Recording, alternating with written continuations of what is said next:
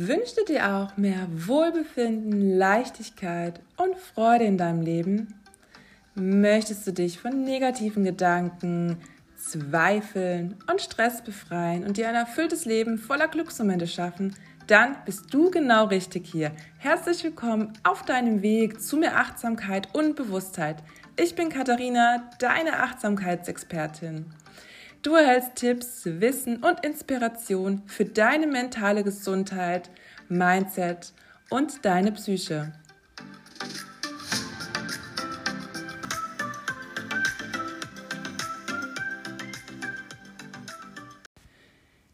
Selbstfürsorge oder Selbstsabotage? Wie erkennst du den Unterschied? Darum geht es in der heutigen Podcast-Folge. Ja, wie wir mehr Selbstfürsorge entwickeln und weniger Selbstsabotage durchführen. Ja, vielleicht kennst du es, den ganzen Tag im Bett zu liegen, Serien zu gucken, Essen zu bestellen, auf der Couch oder im Bett essen, ja, am Mobiltelefon, am Tablet scrollen, den neuesten Feed lesen, zocken, was auch immer. Aber ist das noch Selbstfürsorge? Auf diese Frage habe ich heute eine Antwort für dich. Also ich bin ganz ehrlich mit dir, ich kenne auch solche Tage, an denen ich ja kaum und wenig Energie habe, mich kraftlos fühle, ja, und am liebsten den ganzen Tag auf der Couch liege. Solche Tage gibt es und ähm, ja, natürlich ähm, ist alles okay und alles darf auch sein, alles hat seine Berechtigung. Die Frage ist nur, tut dir das gut oder tut dir das nicht gut? Das Problem ist, dass es oft schwer zu erkennen ist, ob wir tatsächlich wirklich Selbstfürsorge praktizieren oder einfach nur faul sind. Ruhe und Erholung ist wichtig für dich. Also ich sage ja auch immer in fast jeder Podcast-Folge und in meinen Blogbeiträgen, nach Anspannung muss Entspannung folgen, sonst folgt langfristig die Krankheit.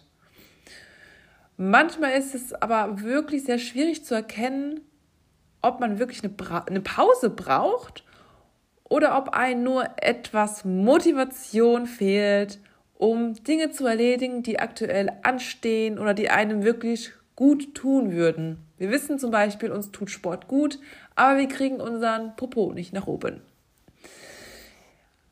Ja, was ist eigentlich Selbstfürsorge? Das ist eine ja, sehr schöne Frage, die ich mit dir jetzt teilen möchte. Und Selbstfürsorge ist einfach so ein wichtiger Bestandteil in unserem Leben. Also vor allem ist Bewegung ein großer Teil von Selbstfürsorge. Wir wissen durch Bewegung und Sport, Yoga oder sonst irgendwelche Bewegungsarten, es kann auch spazieren gehen sein. Das ist ein großer, großer Vorteil für deine Gesundheit auf physischer und auch psychischer Ebene. Wenn du zum Beispiel nach der Arbeit eine Sporteinheit eingeplant hast, aber wirklich einen stressigen Tag hattest und eher Lust hast auf eine Pause, liegt es wirklich daran, dass dein Körper eine Pause braucht? Oder ist es eher eine Ausrede, das Training heute mal auszulassen?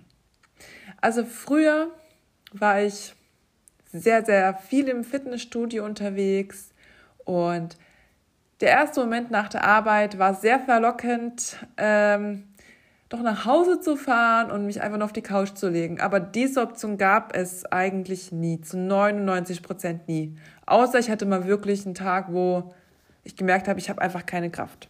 Das ist auch okay und dann ist auch die Couch okay. Aber der erste Moment, der erste Gedanke, ah, ich fahre jetzt nach Hause und entspanne. Nein, ich bin ins Fitnessstudio gegangen und habe trainiert und ich habe mich danach viel besser gefühlt. Ich bin nach Hause gefahren und habe mich einfach wohlgefühlt und ich war stolz auf mich, dass ich das, diese Entscheidung getroffen habe, doch nach meinem Arbeiten ins Fitnessstudio zu gehen, meine Sporteinheit zu machen. Man kann ja die Sporteinheit auch anpassen. Man muss ja nicht immer aufs Laufband gehen. Man muss nicht immer den ähm, High-Intensive Cardio-Kurs besuchen, sondern auch wirklich in sich hineinspüren und hören, was tut mir jetzt gut. Vielleicht ist es auch eine Meditation nach der Arbeit. Aber es ist halt natürlich auch die Verbindlichkeit mit sich selbst, die man halt auch treffen muss. Und es ist okay, mal einen Tag zu passieren, aber vielleicht kennst du es, wie ich dir eben erzählt habe, ähm, dass du dich, wenn du dich dann doch dazu überwunden hast, ja, dich um dich selbst zu kümmern mit einer Sporteinheit. Also im Fall bei mir ist es jetzt mit einer Sporteinheit oder mit einem Spaziergang oder mit einem kreativen Hobby, das dir Energie gibt. Ne? Wenn du das doch durchziehst und dann merkst du vielleicht im Anschluss, wie positiv und gut du dich fühlst und dann kannst du auch wirklich stolz auf dich sein.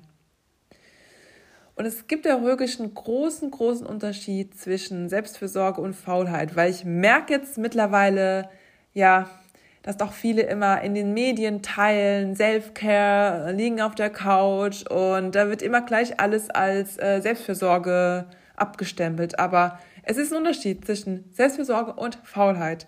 Es ist wirklich auch wichtig, den Unterschied zu kennen. Ich sage nicht, dass Faulheit immer per se schlecht ist.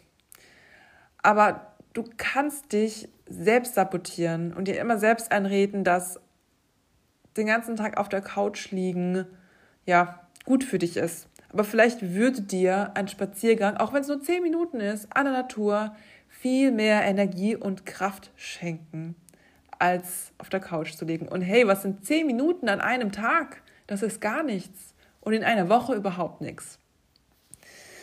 Und ja, wenn du dich selbst sabotierst, dann tust du dir nur selbst Schaden.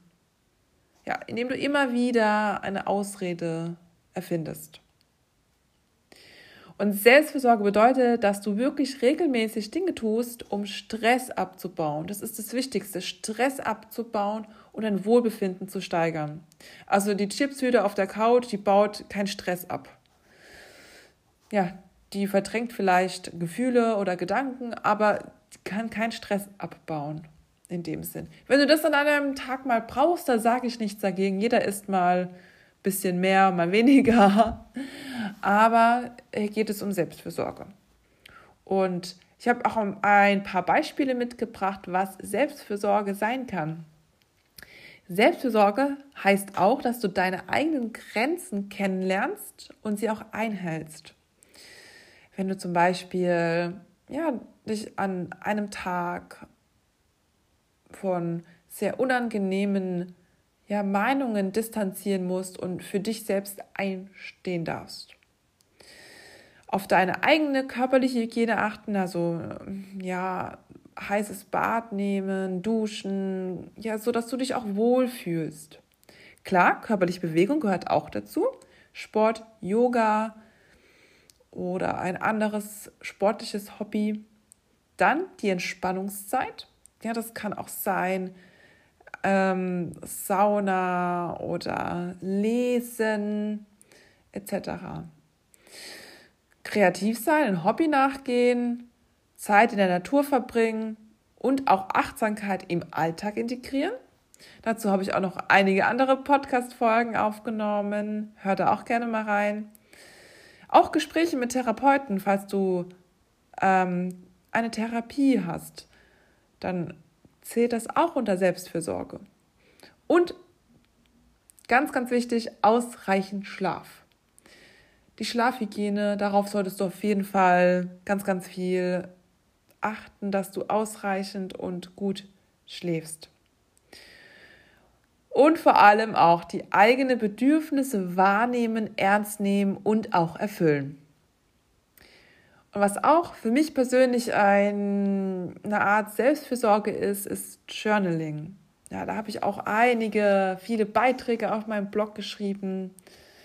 Ja, dass du wieder so ein bisschen dein, den Reset-Knopf drückst, sage ich immer so schön.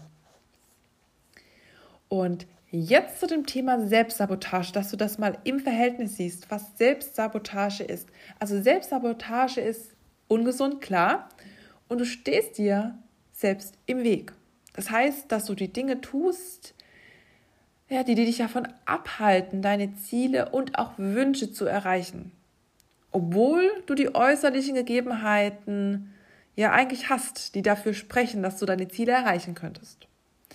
Also Selbstsabotage bedeutet das Gegenteil von dem zu tun, was du wirklich brauchst.